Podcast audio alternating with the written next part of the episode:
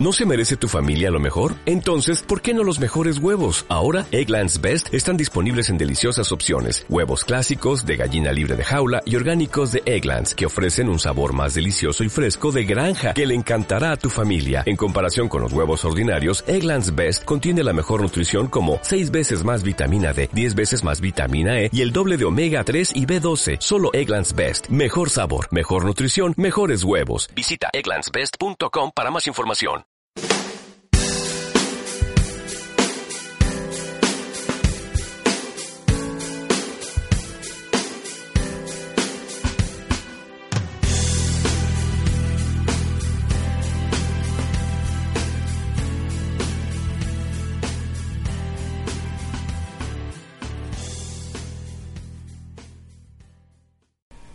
Hola empresarios. Las decisiones y acciones del empresario son determinantes en la evolución, desarrollo y supervivencia de la empresa. Hoy voy a hablarte sobre siete errores fatales que puedes cometer en la administración de tu empresa.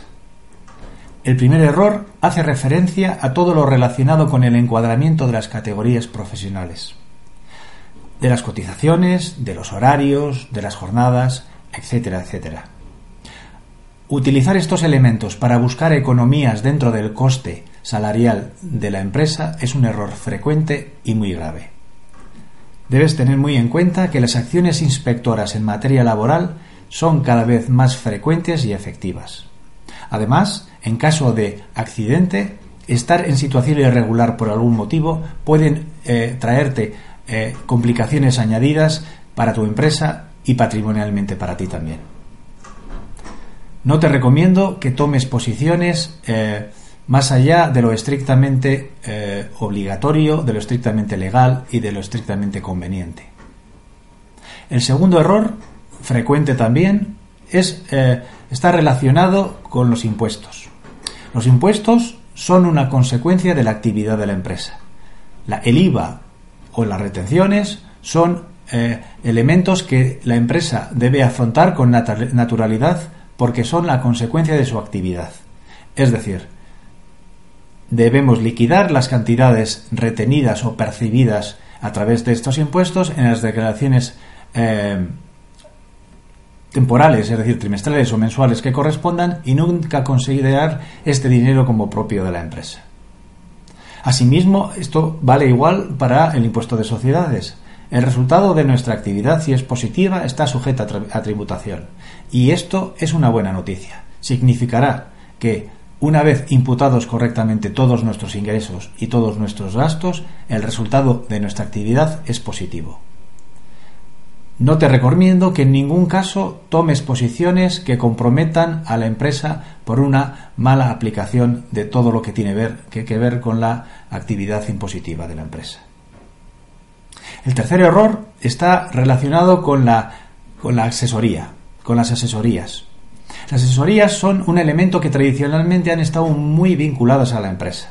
Antiguamente, por la falta de conocimiento y también por la falta de eh, medios materiales, programas y demás, la empresa estaba abocada a apoyarse en las asesorías para la tramitación de la información y especialmente para la tramitación de impuestos con el desarrollo de los certificados digitales, con el desarrollo de los programas de contabilidad, todo esto ha, tenido un giro importante. Yo os recomiendo siempre que la información de la empresa permanezca en la empresa y sea tratada dentro de la empresa, ya sea porque disponemos del personal capacitado para realizarlo o porque contratamos de forma externa a alguien para que de forma interna en la sociedad nos realice esta labor sacar la información fuera de la sociedad hacia una asesoría, y en este sentido tengo que decir que hay asesorías muy buenas y otras asesorías muy malas, es empezar a perder el control de la información de la empresa. Muchas asesorías han defraudado la confianza que sobre ellas se han depositado por las empresas y los empresarios, llevando en muchos casos a consecuencias muy graves para la empresa y el empresario. Te animo a que lleves toda esta información o la conserves dentro de la empresa y la gestiones tú directamente. Tú, tu equipo, tu empresa las personas a las que contrates para que lo lleven, pero siempre con un control directo y diario sobre la gestión que de ellos se realiza. Simplemente al final, si todo está bien, se puede ceder esta información para que se, eh, para que se con, para que se realicen las cuentas anuales o para que se presente el impuesto de sociedades. Pero todo ello siempre con el control de la propia empresa. Otro error em, bastante común es el de no protegerse adecuadamente eh, en, la, en la actividad.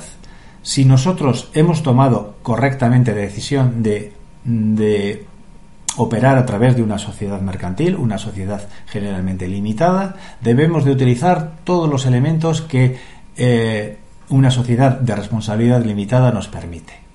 Por lo tanto, lo primero, debemos nuevamente garantizar que la gestión es correcta para que no se puedan derivar responsabilidades hacia el administrador.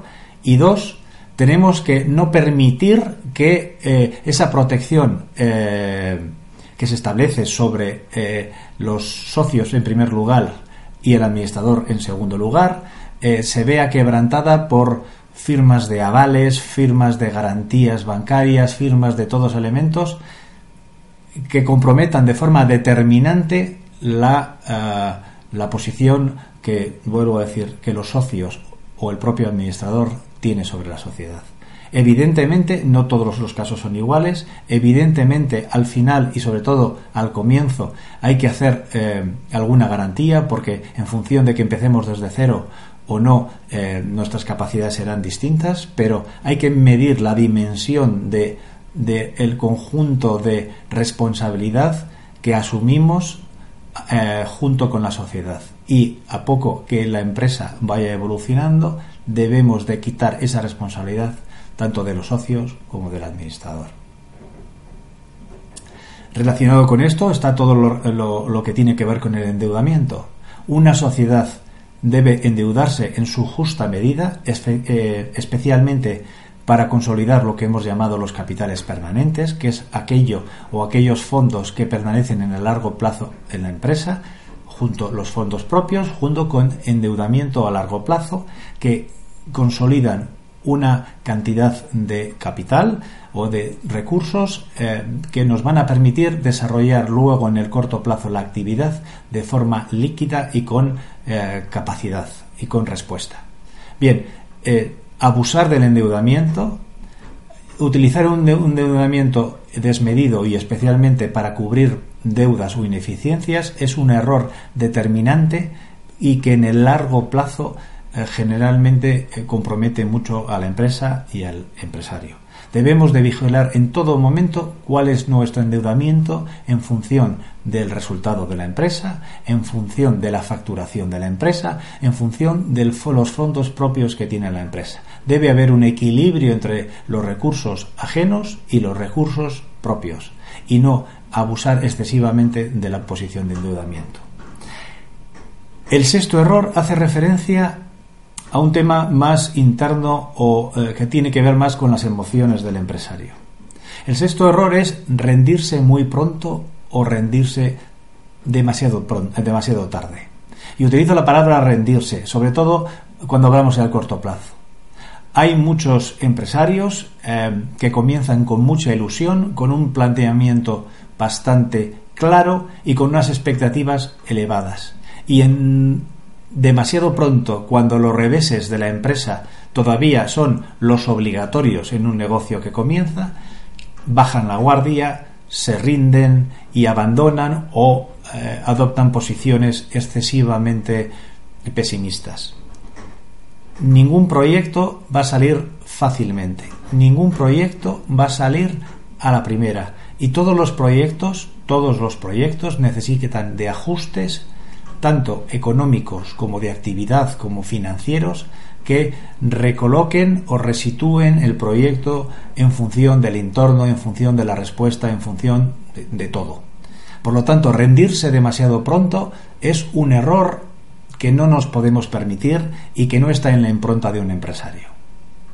Por otro lado, y he utilizado la palabra rendirse y no sé si en este caso es la correcta, aguantar hasta el último momento tampoco es consecuente tampoco es conveniente. Nosotros tenemos que conocer los números de nuestra empresa, nosotros debemos conocer los resultados de nuestra empresa y evaluar en qué medida el proyecto es viable. Si esto no lo es, tenemos que tomar dos decisiones.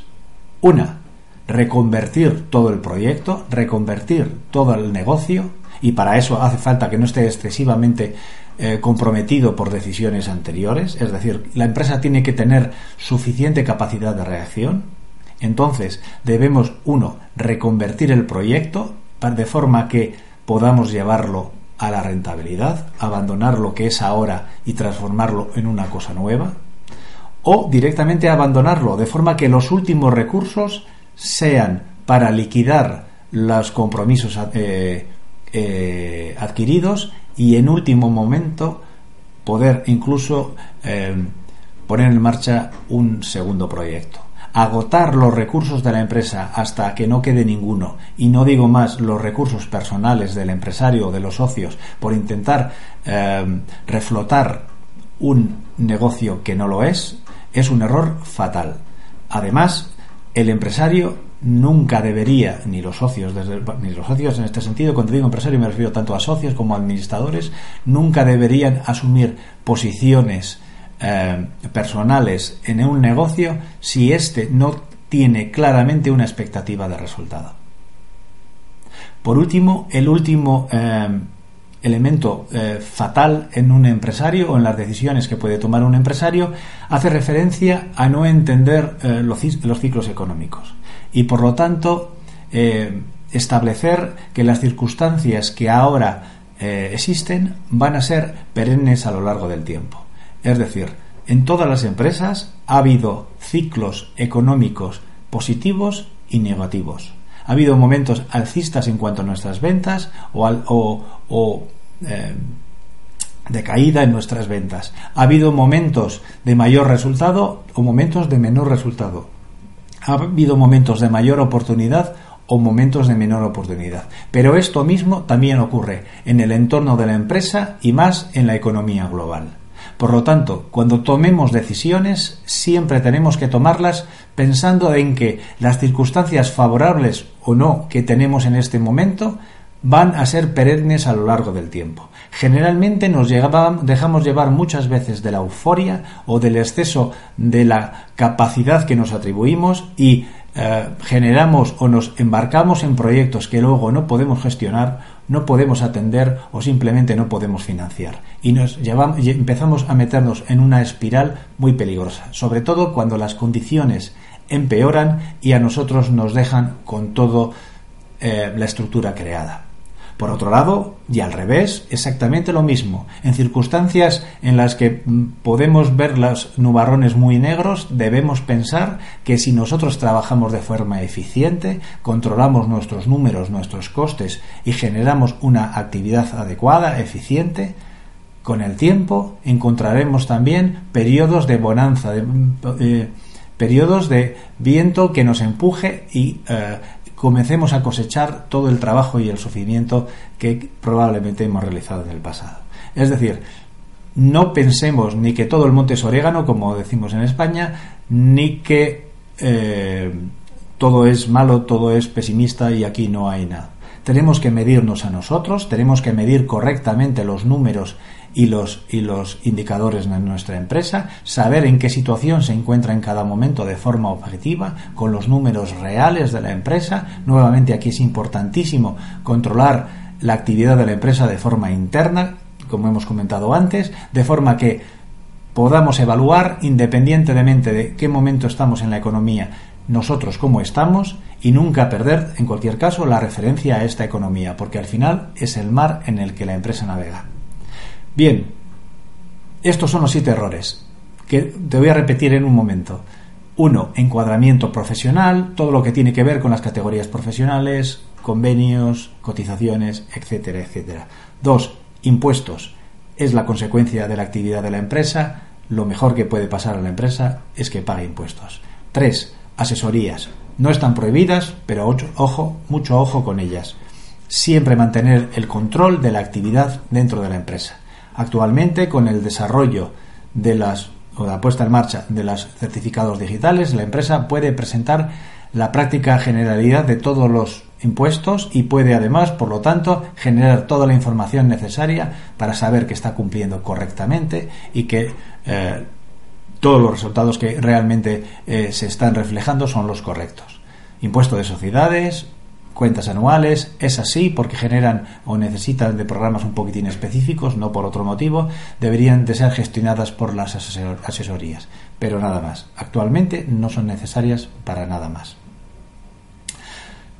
Cuatro, todo lo que tiene que ver con la eh, protección eh, que una sociedad limitada nos puede, nos puede aportar. No debemos de gestionar la sociedad de forma que podamos tener comprometida la protección que tenemos, tanto en, la, en, la, en, la, en las garantías que prestamos o en la gestión eh, negligente que podamos hacer que en un momento dado sobrepase la protección de una sociedad de responsabilidad limitada. El endeudamiento necesario en ciertos momentos, recomendable también en algunos momentos. Lo importante es consolidar buenos capitales permanentes, pero no abusar del endeudamiento.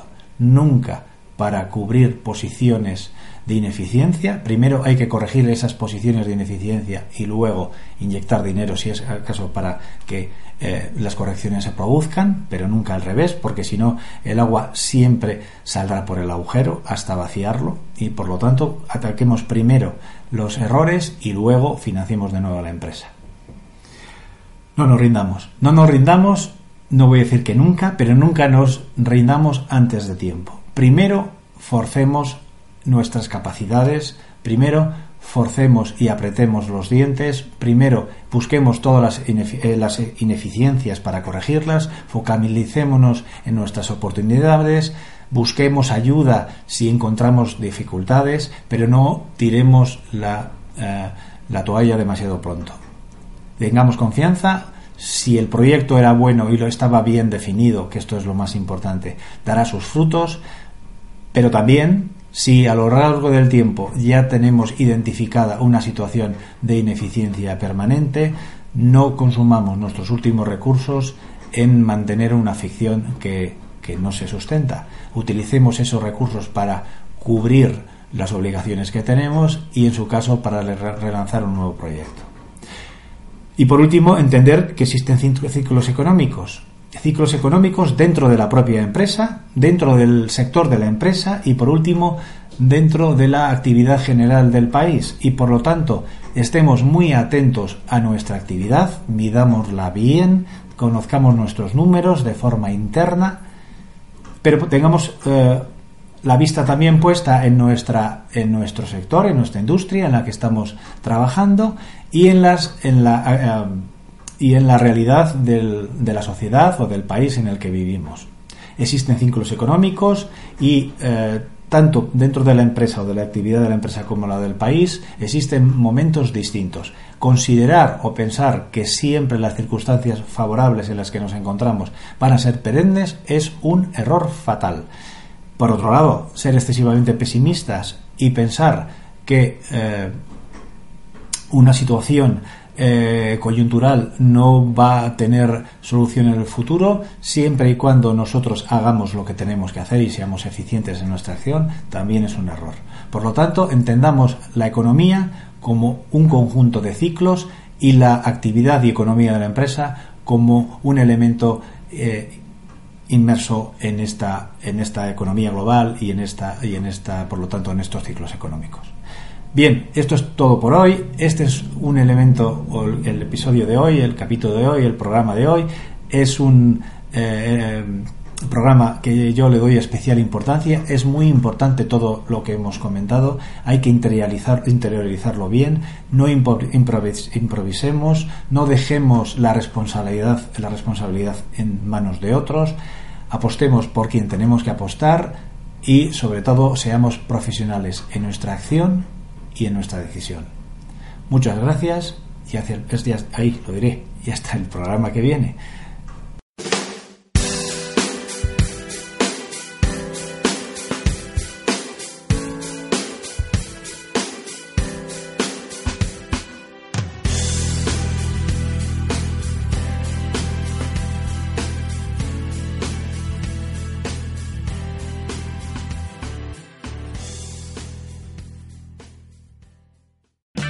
O'Reilly Auto Parts puede ayudarte a encontrar un taller mecánico cerca de ti. Para más información, llama a tu tienda O'Reilly Auto Parts o visita oreillyauto.com.